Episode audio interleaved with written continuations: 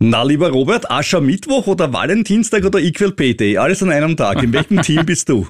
Na, Equal Pay Day bin ich prinzipiell immer, ja. Ähm, ja, das ist sehr ja, löblich. Aber, aber Aschermittwoch nicht wirklich, weil ich bin nicht religiös äh, und Valentinstag also ich ehre meine Frau ohnehin jeden Tag, also da Ja, brauche ich ja. keine extra oder, Blumen oder, oder so. Wie man, was heißt Blumen? Was heißt Blumen? Du könntest dir was Schönes zum Valentinstag schenken, was, was Romantisches aus deiner Sicht Vielleicht zum eine- Beispiel. Na, aus deiner Sicht, was ist romantisch? Eine richtig schöne Dividendenaktie. Ah. Das wär's doch. Sie hören den Kurier. The first rule in investment is don't lose. And the second rule in investment is don't forget the first rule. Ziemlich gut veranlagt.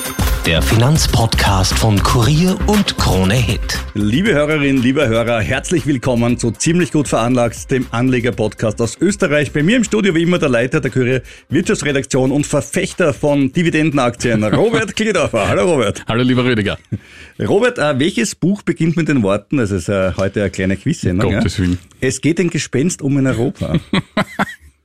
Keine Ahnung. es ist nicht Halloween, es ist nicht... Äh, es ist das Kapital von Karl Marx, schon mal gehört von diesem Nachwuchsautor? Ja, natürlich. Ja. Ja, Genau. Das ist ja dein Lieblingslektüre. Ja. Ja, als Liberaler, genau. Das lese ich jeden Abend, um zu wissen, wie man es nicht macht. Äh, Das Inflationsgespenst ist nämlich zurück, deswegen Gespenst. Das Inflationsgespenst ist zurück und zwar in den USA. Ja, ein bisschen schon. Ich meine, man muss wirklich sagen, worüber schimpft man eigentlich? Die USA haben jetzt 3,1 Prozent Ja. gehabt. Und was passiert an der Börse? Voll runter. Also wirklich irre, weil alle geglaubt haben, ah, die Kerninflation Wir den noch weiter Zweier zurück. sehen auch vielleicht, ne? Ich, ich hoffe in diesem Leben noch, wenn wir es schaffen. ist auch irgendwie äh, der Fett, äh, der Fett ihr Ziel, äh, was man so hört. Also 3,1 Prozent, wären wir in Österreich, wie gesagt, froh drüber. Aber es war ihm weniger als erwartet. Und was ist passiert? Die Märkte gehen runter. Warum gehen sie runter? Weil man sagt, na ja, die Fed, die wird die Zinsen doch nicht so rasch senken, dadurch Ja. weniger äh, positiven Zinsfuß, weil Fremdfinanzierung teurer ist für die Firmen. Was passiert als nächstes natürlich? Das ist für mich wieder nicht so schlecht. Äh, Der Euro sinkt natürlich zum US-Dollar, weil der US-Dollar weiter bleibt oben bleibt. stark, ja. Warum ist für mich nicht schlecht? Weil ich sehr viel in den USA angelegt habe. Und ähm, dem Gold war es relativ wurscht. Ja, ist unter 2000 jetzt gefallen, immerhin. Ja, aber im Da ist schon Euro, sehr lange. aber im Euro Ja, natürlich ja. geht's ihm, geht's ihm, geht's ihm nicht so schlecht. Ja, eben wegen aber der auf Dollarbasis unter 2000 wieder gesunken. Aber wann war das? Weil heute am Nachmittag war es noch auf 2050. Hast du jetzt gerade reingeschaut wieder? Ja.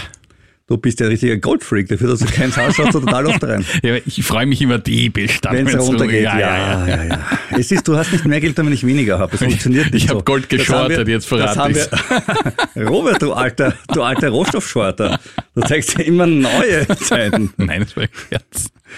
Aber es gibt auch vieles andere neben diesen volkswirtschaftlichen Überlegungen, die die Börsen doch noch immer beeinflussen. Es gibt Zahlen von L'Oreal, von Pepsi und Coca-Cola. Philip Morris, der Tabakkonzern, wächst nämlich rauchfrei, könnte man sagen. Expedia und Burger King. Und ein Schock für dich, lieber Robert.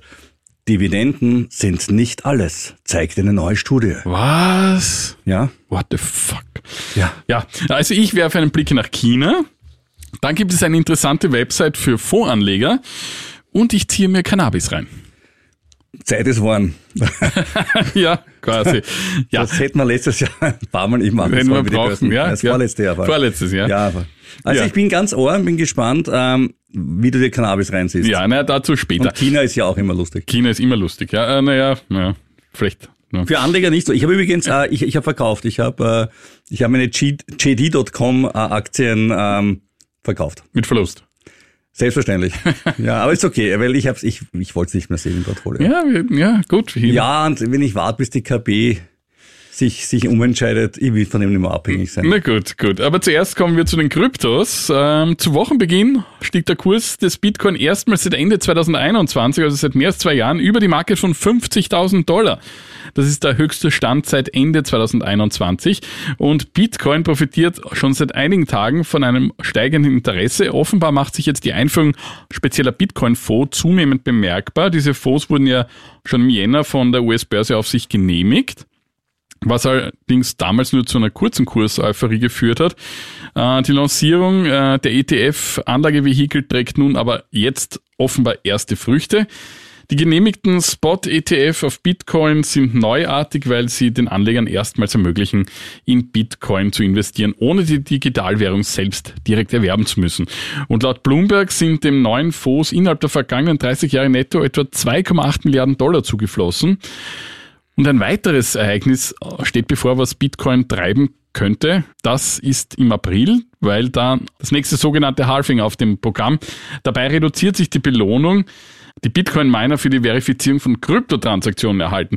Und letztlich führt der Vorgang zu einem langsam erwachsenen Angebot an Bitcoin, was bisher meist zu steigenden Kursen geführt hat. Denn egal, ob etwas einen Wert hat oder nicht, äh, wenn es weniger davon gibt, ist es wertvoller.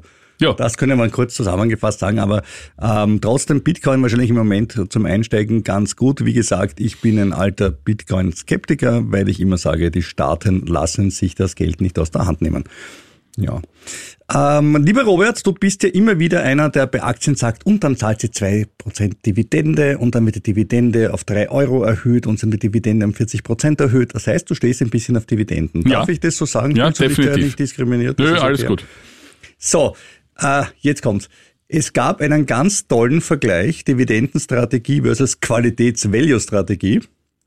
Nämlich, äh, ist es besser, Aktien zu kaufen, die hohe Dividenden haben, oder ist es besser, Aktien zu kaufen, die einfach Qualität haben im Sinne von ein geringes KGV, was du ja auch ganz cool findest, da stehst du ja auch immer total drauf. Ja, also das ist die beste Kombi für mich. Hohe Dividende, niedriges ja, KGV. Natürlich, ja, Best genau. of both worlds. Und auch ein starkes Wachstum dazu und in einer Wachstumsbranche und dann, kein anderer weiß es, aber du gehörst zur ersten zehn, die, wenn sie diesen Newsletter abonnieren, genau diesen Tipp bekommen.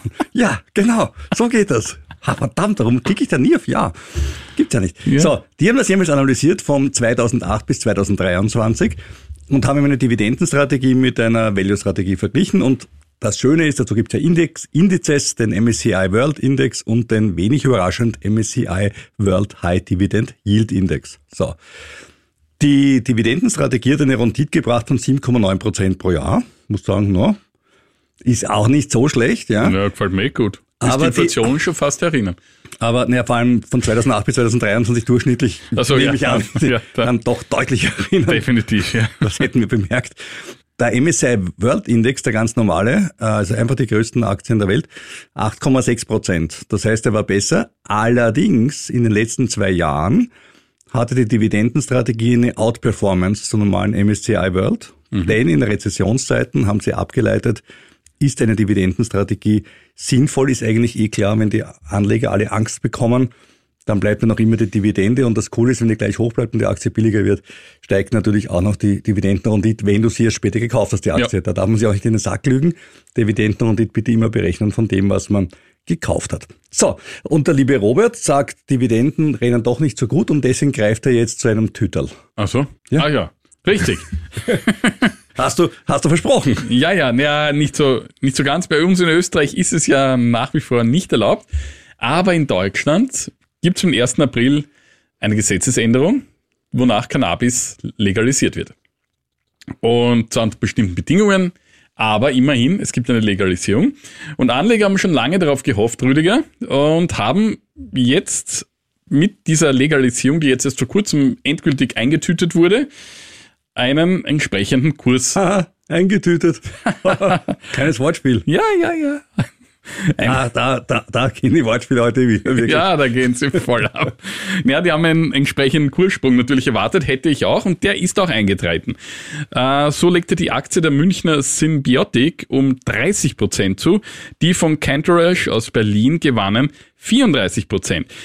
Die Rekordhochs der beiden noch recht jungen Unternehmen liegen aber nach wie vor in weiter Ferne. Beide hatten es jeweils kurz nach ihren Börsegängen erreicht. Symbiotic bei 42 Euro im November 2021 und Cantorash bei 40 Euro im November 2022. Dann ging es aber für beide rapide bergab. Für Symbiotic bis auf ein Rekordtief von 2,86 Euro im Dezember 2023, also eigentlich recht kürzlich. Und für Cantorash auf 5,86 Euro im Jänner 2024, also jetzt erst. Jetzt liegen die Kurse bei 7 bzw. 8 Euro, also noch viel Luft nach oben. Händler sehen die Papiere als Spekulationsobjekte und die Marktkapitalisierung ist auch relativ gering. Und in Deutschland vertreten ist auch der kanadische Anbieter Aurora Cannabis. Doch diesem Kurs geht's auch ziemlich schlecht. Minus 7% heuer, seit einem Jahr minus 52%, seit knapp einem Jahr auch ein Penny Stock. Im letzten Geschäftsquartal hat das Unternehmen einen Verlust von 25 Millionen Dollar eingefahren und damit reduzierte sich das Minus im Vorjahresvergleich. Da waren es noch 47 Millionen, also ja, es geht aufwärts, aber irgendwie bei den Kursen nicht so wirklich. Ja, das ist äh, alles nicht so Also eher was für Liebhaber, würde ich sagen. Ha, ein Liebhaberaktie. Das heißt, äh, andere Frage, ähm, wenn ich das kaufe, äh, sagt der österreichische Staat nicht, sie haben in Drogen investiert, deswegen, deswegen kommen uns gleich mal mit, oder? Nein, das ist ja, ich meine, ich kaufe die Drogen nicht äh, physisch. Ja, aber ich finde es total witzig. Also wenn ich in Österreich äh, auf der Straße stehe und einen Joint rauche, ein Polizist geht vorbei, dann sieht er wahrscheinlich drüber hinweg und wenn er es nicht macht, bekomme Ja. ich eine ernste Strafe. Ähm, wenn ich äh, mein Geld anlege und damit Geld verdiene, dass andere Menschen Gas rauchen, ist es okay. Ja Also ich finde es ich find's nur spannend. Es ist, es ist so rechtlich, glaube ich, wie du sagst. Ja, absolut. Ja. Aber ich meine, du darfst dir auch keinen Panzer kaufen und kannst trotzdem in Rheinmetall investieren. Nicht alles, was hinkt, ist ein Vergleich, Herr Redakteur. Ja. also wie kann ich einen Panzer kaufen? Wenn ich, ich, ich darf einen Panzer kaufen und wenn ich ihn entsprechend umrüsten kann, also Ja. wenn dir das Freude macht, kannst du auch einen Panzer kaufen. Ja. Ohne Röhrl wahrscheinlich. äh, Was wir uns alle kaufen sollten, wenn man unsere Fotos ansieht, sind Beauty-Produkte. Naja, also come on. L'Oreal knackt alle Rekorde. Also ich habe seine Presseaussendung von L'Oreal gesehen die Woche und mir gedacht, bist du deppert, also L'Oreal Wahnsinn, was ich da nicht dabei war. Ich habe mich urgeärgert. Ja, da Denn, war ich äh, auch. zweistelliges Umsatzwachstum, ähm, im Ga- im organischen Wachstum plus 11 Prozent. Die Marge 19,8 Prozent. Also wirklich schön, alles außer Nordasien wächst zweistellig. Wart, großes Land in Nordasien. Ich komme noch drauf. Ich, ich komme noch drauf. Ähm, also hat alles super funktioniert und sie sind nachhaltig, zukunftsorientiert. Sie haben eine Nachhaltigkeitszertifizierung bekommen.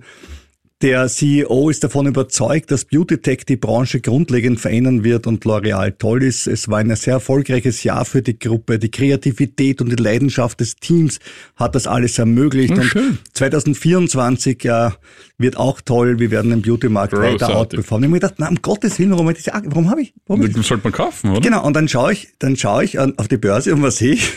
Die Aktie ist nach Veröffentlichung der Zahlen um 30 Euro oder etwa 7 Prozent runter. Ja, guter Einstiegszeitpunkt, oder?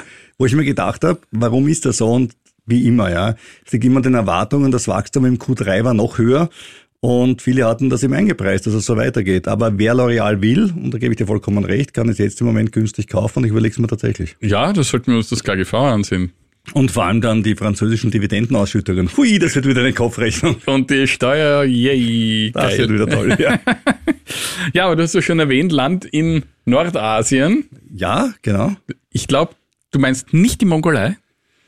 Ja, ich meine nicht in Mongolei, ich meine nicht Japan, könnte man auch noch auch dazu meinen, nein. Kasachstan, Ja, ich meine dieses Russland. ja, da geht's auch schlecht. Aber wir, es gibt noch ein zweites Land. In Nordasien, ja China, aber das ist ja China nicht nur so. Nordasien. Ja, Ja, also- das ist ja fast überall. Ja, in China jedenfalls hat jetzt vor einigen Tagen das Jahr des Drachen begonnen. Und das Wesen symbolisiert demnach Kraft, Energie und Vitalität. Doch Chinas Wirtschaft zeigt alles andere als Kraft. Du hast mitbekommen, dass die KP kurz vor dem Fest interveniert hat, um die Aktien nach oben zu treiben. Natürlich, ja. Hat überhaupt nicht funktioniert übrigens. Hat nicht funktioniert, ja.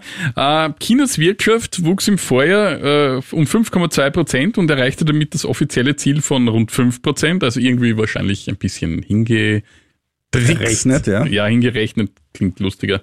Äh, die Volksrepublik hat jetzt seit dem Ende der Corona-Eindämmungsmaßnahmen Ende 2022 Schwierigkeiten an die Vor-Corona-Zeit anzuknüpfen. In der Volksrepublik sind die Preise zu Jahresbeginn so stark gefallen wie seit 14 Jahren nicht mehr und schüren damit Sorge vor einem konjunkturellen Tief. An der Stelle muss ich kurz einhaken, weil viele denken sich jetzt, das Problem hätten wir gern, dass alles billiger wäre. Jetzt uns die Chinesen auch schlecht reden. Warum ist das schlecht, wenn Ja, alles also billiger schlecht, wird? weil als billiger wird, warten natürlich die Leute mit ihren Ausgaben, vor allem bei Autos, sage ich mal, da fällt das wirklich äh, Oder bei stark ins Gewicht. Industrieanlagen. Ja, also, Also auch bei privat Investitionen Kunden auch. halt bei Autos, Unternehmen bei Industrieanlagen, ja, weil eh wird nächstes Jahr Monat ist noch billiger, ne? Genau, jetzt sagen, Österreich hatte mal eine Phase der Deflation während des Ständestaats und man kann nur sagen, das war auch nicht lustig. Nein, das, da ging es ziemlich rauf und runter damals. Ja, und dann gibt's noch die Immobilienkrise und rund um den Milliardenkonzern Evergrande, den haben wir eh schon besprochen. Und auch die Exporte laufen nicht gut. Übrigens, deine Evergrande-Aktien existieren noch immer und handeln noch sind natürlich immer. ausgegangen. Handeln noch immer mit einem Wert und sogar das Spread ist relativ menschlich noch zwischen Kauf und Verkauf. Das heißt, sie werden anscheinend noch immer gehandelt. Ich weiß zwar nicht warum. Ah, ist doch. Es sind 50 Prozent sind weg, aber bei denen halten sie sich jetzt. Vielleicht magst du nachkaufen, kannst du mir sagen. Gibst du mir Euro, da kaufe ich dir nach. Äh, na, Das ist ein super Tipp, du. Die ist, die ist, äh, da geht noch was, ja. die war schon mal auf 40, ja. Ja, ja. Ja, und Banken haben jetzt begonnen, äh, in China neue Kredite zu vergeben. Die sind auf einem Rekordniveau, äh, weil sie damit die Konjunktur wieder beleben wollen. Ähm, nur leider es geht trotzdem nichts. Ausverkauf an den Börsen, wie du richtig Ja, sagtest. ich auch. Ich habe auch ausverkauft. Du hast auch ja. ausverkauft, ja, die Regierung hat eingegriffen, hat relativ wenig genützt. Nettoverkäufe, Leerverkäufe wurden einbegrenzt, äh, aber im Vorjahr verlor der MSCI China, der Aktien an Börsen in China und in Hongkong sowie in New York notierte chinesische Unternehmen enthält, rund 15 Prozent und auch heuer setzte sich die Talfahrt, die schon 2021 begonnen hat, fort. Also jetzt ist das vierte Jahr in Folge, wo es wirklich runtergeht. Das ist nicht gut. Beim Hongkonger Hang Seng war es in den vergangenen zwölf Monaten 25 Prozent äh, tiefer. In den vergangenen fünf Jahren waren es 44 Prozent. Ja, jetzt kann man sagen, für potenzielle Investoren sind KGVs von zwischen 5 und 10 recht günstig. Ja. Schaut alles super aus. Es Ist- gibt nur ein eigentlich. Problem mit zwei Buchstaben. KP. Ja. Und es sagen viele, sagen, ja, jetzt haben wir wirklich den Tiefpunkt erreicht und jetzt könnte man wieder, aber also der Rüdiger traut dem Braten nicht, ich auch nicht. Von daher lassen wir das lieber. Äh, anders die Lage allerdings in Japan. Dort kletterte der Nikkei-Index über die Marke von 38.000 Punkte und damit auf ein 34-Jahres-Hoch. Äh, heuer bereits 13% im Plus. Voriges Jahr 28 Prozent. Also das ist beachtlich. Treiber sind auch dort die Chip-Aktien. Jetzt will ich den Japanern äh, nicht ins Sushi spucken, aber möchte, möchte sagen, dass äh, damals vor 34 Jahren der Yen aber noch viel mehr wert war im Euro und im Dollar. Also wenn man den Vergleich Ja, macht natürlich. über die lange Zeit, dann, dann ist es nicht ganz. Aber Aber, ist trotzdem, wenn du vor einem Ja, Jahr, Kommt auf den Einstiegszeitpunkt an. vor Ne? einem Jahr rein bist in den Ja, ich hast du ein gutes Leben gehabt. Aber ich bin nicht rein. Ja, ich auch nicht. Also ich habe Sony-Aktien und ich muss sagen, ich glaube, ich habe die einzige Aktie im ganzen Nikkei notiert, weigert drauf zu gehen. Scheiße. Beharrlich. Ja, Ich auch ein mal- guter Griff Hey, ins Nikkei plus Klo. 2%, Sony minus 5. Wie kann das sein? Wobei ich muss sagen, dieses Jahr waren die Sony bis jetzt im Plus, also sie haben sich jetzt besser entwickelt, Okay. aber sie waren davor einfach, ich habe zu einem schlechten Zeitpunkt halt gekauft. Wie das halt so ist im Wie Leben. es so ist. Nachher ist man immer gescheiter. Dann trinken wir doch mal eine Cola Ja, trink eine Cola. und haben das alte Problem, Pepsi oder Coca-Cola, du bist sicher Team Coca-Cola. Ich habe heute in einer berühmten Supermarktkette sechs Dosen zum Preis von vier gekauft. Das ist aber super. Wie Ja. viel Prozent hast du dir da gespart, lieber Robert? Vor, äh, 0,99 hätte eine gekostet, 0,79 habe ich, also 20 Cent je Dose. Und was das Beste ist, worüber ich, Was 20 Prozent sind Ja, übrigens, das kann man schon klar, ausrechnen. war, warum ich das überhaupt getan habe. Ist? Ich wusste von dem Angebot gar nichts. In unserer Kantine, glaube ich, kostet die, der halbe Liter ungefähr, glaube ich, 1,30 oder 1,50. Ja, na klar. Also da habe ich mir, da gehe ich extra rüber, kaufe dort ein und gehe dann nachher erst das Essen kaufen. Allerdings ist mir ein Lapsus passiert auf dem Wege hierher. Nämlich eine Dose wurde löchrig. Nein. ja, plötzlich hat's gesprüht im Büro. Die Hälfte des Inhalts ist leider äh, auf dem Teppich, die andere Hälfte jetzt in meinem Magen auf der Herfahrt hierher. Wer berechnen möchte, wie groß dann die äh, reale äh, Ersparnis von Robert war, schickt uns bitte eine E-Mail mit der richtigen Antwort, dann ziemlich gut Ja, also eine halbe Dose Ed- von den sechs muss man weg. at, äh, at Kurier.at und bekommt dafür dann den Gegenwert einer Evergrande-Aktie zum Kurs, der dann herrschen wird. Richtig, aber in dieser berühmten, das will ich noch dazu sagen, in dieser berühmten Supermarktkette habe ich keine Pepsi-Dosen mehr gefunden. Ja, das stimmt. Äh, international geht Pepsi allerdings besser als in Österreich. In Österreich sind sie wirklich schwach. Es ist durchwachsen. Also der Umsatz ist leicht zurückgegangen, der Gewinn ist dank höherer Preise gestiegen. Was heißt das in Zahlen? Der Umsatz ist um 1% runter, der Ge- das organische Wachstum aber um 4,5% rauf. Das heißt, was machen sie? Sie machen die Dosen oder die Flaschen teurer, verkaufen weniger und verdienen damit mehr Geld aber haben weniger Umsatz. Ähm, Gewinn pro Aktie 1,78 Dollar, das ist mehr als erwartet. Also nicht so schlecht. Die Aussichten sagen sie, dieses Jahr soll der Gewinn um 8% steigen. Im Prinzip hat Pepsi einen positiven Ausblick gegeben, aber natürlich, sie haben die Probleme, dass Menschen generell mit höheren Preisen konfrontiert sind und halt zu anderen billigeren Cola-Marken wechseln können. Weniger Sparnisse, der Budgetdruck bei den Verbrauchern eben und äh, auch internationale Konflikte, weil amerikanische Produkte in vielen Märkten da nicht mehr ganz so gut angesehen sind, zum Beispiel auch in Malaysia oder in Indonesien. Kommen wir zur Konkurrenz, Coca-Cola. Gewinne stabil und Umsatz trotz Nordamerika-Rückgang, wie auch bei Pepsi, über den Erwartungen. Auch da wieder höhere Preise. Umsatz von 10,8 Milliarden, das ist über den erwarteten 10,7 Milliarden. Der Aktienkurs ist dann im frühen Handel um 1% gestiegen. Also im Großen und Ganzen war es eine Punktlandung und beide Cola äh, Hersteller haben sich relativ tapfer geschlagen. Kommen wir zu einem dieser berühmten Chip-Hersteller, die haben jetzt auch Bilanz gelegt. Nicht Nvidia, nein, ARM. Und der Kurs hat sich in den vergangenen Tagen verdoppelt.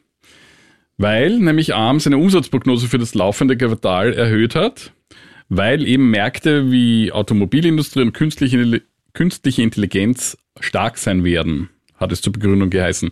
Kunden würden neue Chips für die künstliche Intelligenz benötigen, was zu höheren Lizenzgebühren führen soll. Das Unternehmen erwartet, dass die Lizenzgebühren für Chips, die künstliche Intelligenz in Rechenzentren, Telefonen und PCs antreiben, ein wesentlicher Faktor sein werden.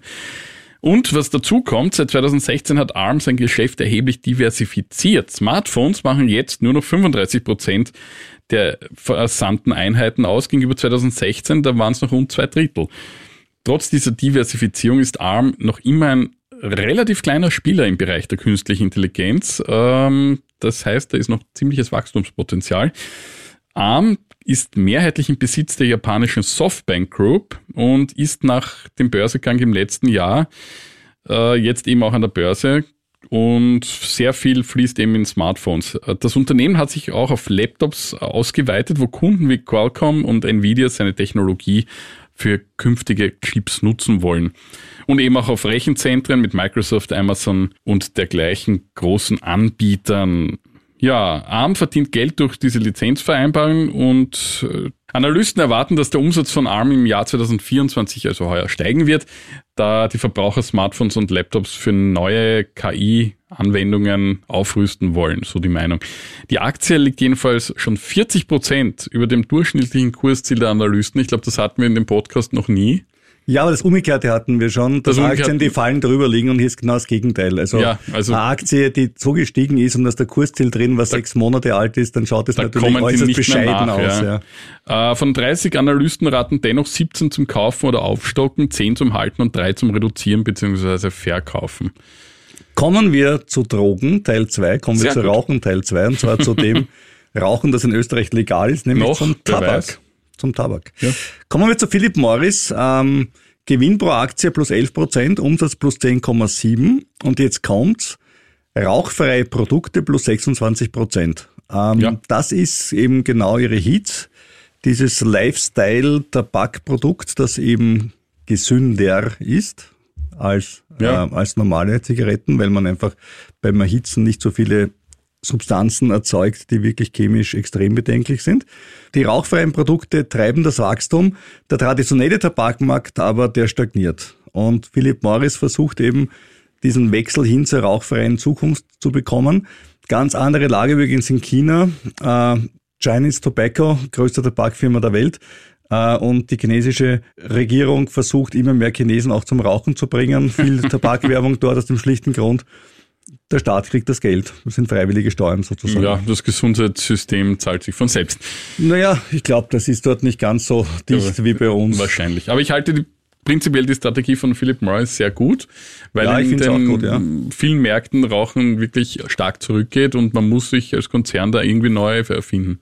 Und ich kann es auch wirklich anekdotisch aus meinem Bekanntenkreis sagen, sehr, sehr viele Leute haben es geschafft, mit den Heats wirklich mm. von Zigaretten wegzukommen wäre es besser, wenn sie auch keine Hits rauchen würden, selbstverständlich, aber es ist immerhin schon ein Fortschritt. Yep. Ja, an dieser Stelle wie immer unser Hinweis, wir haften nicht für deine finanziellen Entscheidungen und du nicht für unsere. Bevor du dich zu einer Geldanlage entschließt, informiere dich bitte umfassend. Nennungen von Aktien und anderen Anlageinstrumenten in diesem Podcast stellen keine Kaufempfehlung dar. Wenn wir selbst Aktien haben, über die wir sprechen, sagen wir es dazu. Jetzt eine Aktie, die Zahlen veröffentlicht hat, die eher schlecht angekommen sind. Uh, obwohl der Gewinn pro Aktie höher war als erwartet, nämlich 1,72 Dollar statt 1,67 und auch der Umsatz relativ genau bei den Erwartungen war. Aber trotzdem gab es eine Änderung bei dieser Aktie, die dazu geführt hat, dass sie um 17,8 Prozent runter ist. Und zwar, es wurde einfach der Chef ausgewechselt. Ja. Es handelt sich um Expedia und sie haben ihren CEO ausgewechselt. Und das ist natürlich auch etwas, wo man das Gefühl hat, wenn das direkt bei der Zahlen mhm. ähm, Präsentation gemacht wird, ist da irgendwas Orges im Busch, hat der Alte was falsch gemacht. Jedenfalls kommt Ariane Gorin, sie ist jetzt die Expedia-Präsidentin für den Geschäftsbereich Business und sie folgt am 13. Mai dann auf Peter Kern. Ähm, die Aktie ist eben um 17,8 Prozent an dem einen Tag runter, wo die Zahlen bekannt gegeben wurden und auch der Jobwechsel. Das ging jetzt natürlich arg, aber man muss auch eines zusagen. Seit Anfang November ist sie trotzdem in Summe um 40 Prozent noch immer im Plus. Wir hatten letzte Woche die Zahlen von McDonalds drin und dann schauen wir diese Woche natürlich auf den Konkurrenten, auf Burger King. Ihr seht ja mal die ganz viele gesundheitsfördernde mhm. Produkte Wahnsinn, ja. im Podcast.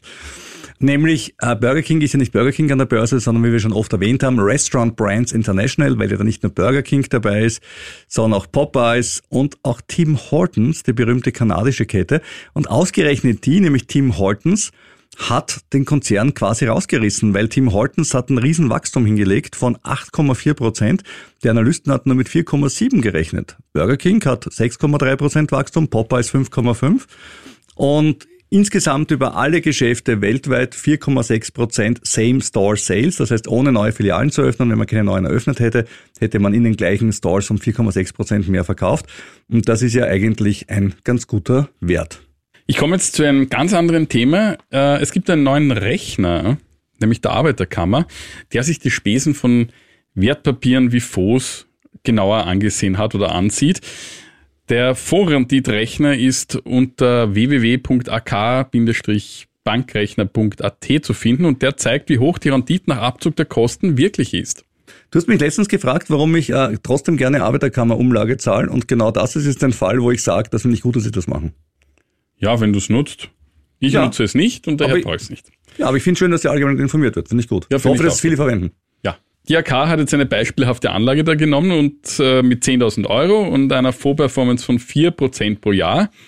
Und es ergibt laut diesem Rechner nur eine Nettorendite von 1,82%. Weil, das ist schon ein Unterschied, ne? Ja, ein bisschen. Also die Käste ist aber, die Käste haben es aber auch abgezogen, oder? Ja. Da kann ah. jetzt, da kann jetzt, ich meine, ich bin der Letzte, der Banken und Fonds verteidigt, aber ein Teil davon, also ein Prozentpunkt davon geht drauf dafür und dann ca. 1,2 Prozent für die Gebühren. Natürlich, so ja. die Rechnung, ne? Äh, weil zu den Spesen, die die Rendite schmälern, gehören natürlich auch Ausgabeaufschläge, Transaktionsspesen sowie jährliche Gebühren für das Wertpapierdepot. Und beim Wertpapierdepot muss man sagen, ja, das hat mir jetzt nicht nur für einen, sondern in der Regel für mehrere Veranlagungen. Aber okay, wird auch berücksichtigt. Äh, nicht berücksichtigt sind allerdings die Gebühren, die im Fonds selbst anfallen. Und äh, bei den Depotgebühren, so hat der Rechner festgestellt, gibt es in Österreich große Unterschiede. Ja, das haben wir auch, ja, schon mitgekriegt. Im eigenen Körper erlebt. Ja, bei Online-Brokern wie Flatex oder Dadat sind die Gebühren deutlich niedriger, stellt auch die AK wieder mal fest. Äh, und ein Depotvergleich bietet die AK bei ihrem Vorrendit-Rechner nicht an, weil ein Grund ist die Komplexität. Zum Teil würden die Banken ja selber drei oder vier unterschiedliche Tarifmodelle anbieten. Ähm, das heißt, jeder sollte sich da ein bisschen selbst schlau machen. Ja, vielleicht an der Stelle ein Hinweis, wenn euch für dieses Thema interessiert, die nächste Ausgabe keinesfalls versäumen. Äh, da geht's ausschließlich um das Thema Depot pro Eröffnung. Was mache ich am Anfang meiner Veranlagungen? Äh, wir haben einen, einen super Gast äh, dabei, der eine Webseite aufgebaut hat, Procatest.at, den Andreas, der uns wirklich ähm, Dinge erzählt über Depots, die wir selber nicht gewusst haben. Also genau. das ist wirklich großartig. Gut, damit, apropos großartig, ne? Da muss man sagen, die Woche war er leider wieder ein bisschen verhaltensauffällig, der Elon, gell? Mhm. Er hat gesagt, er, er hat äh, Zweifel am Sieg der Ukraine, gut kann man haben, aber er sagt vor allem, die USA sollen der Ukraine kein Geld mehr geben, weil das nur das Leiden verlängert, ähm, weil Wladimir Putin den Krieg nicht verlieren kann. Und der Grund, warum Wladimir Putin den Krieg nicht verlieren kann, ist, wenn er ihn denn verlieren würde, würde er getötet. Und deswegen kann er den Krieg nicht verlieren. Aha. Also es kann nicht sein, was nicht sein darf. Ähm, es gab natürlich international und national Kritik an Elon Musk. Äh, der ukrainische Außenminister Dmitro Kuleba hat das relativ cool genommen, hat gesagt, Elon, ich liebe deine Autos, aber deine geopolitischen Einsichten sind fragwürdig. Und da merkt man einen, einen echten Diplomaten, der sagt, sie sind fragwürdig. Das ist schön das gesagt. Ist doch schön, ja. Ja. Mhm.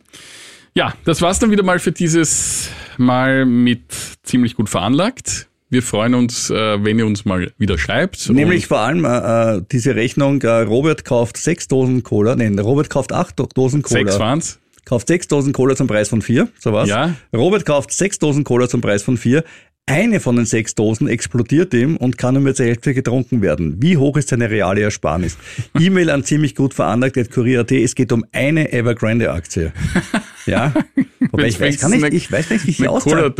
Aber wie, wie zahlt man die aus? Weil das sind ja mittlerweile 0,0025. Also da müssen wir mit einem Euro, da darf man, darf man einen Cent zersägen oder ist das verboten? Das ist wir können ja aufrunden vielleicht. Ne? Ja, vielleicht runden wir auf. Da wollen ja, also, wir nicht so sein. Ja? Also schreibt uns nicht nur zu dieser Frage, sondern auch zu anderen Fragen. Ja. Alles rund um Wertpapiere und äh, Bitcoins, Gold, äh, whatever.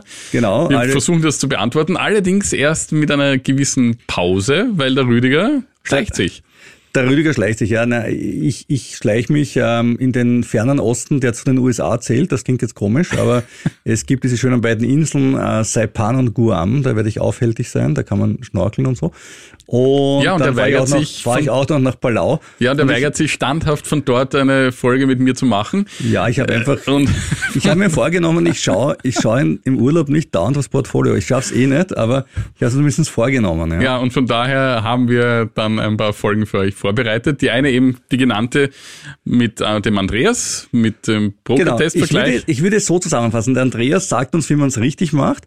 Und in der Folge drauf geht es dann darum, wie man es, finde ich, nicht machen sollte. Aber das erfahrt ihr dann, wenn ihr sie hört. Genau. Und in diesem Sinne, wir hören uns das nächste Mal wieder. Dann sind wir vielleicht reicher. Aber ziemlich sicher weiser.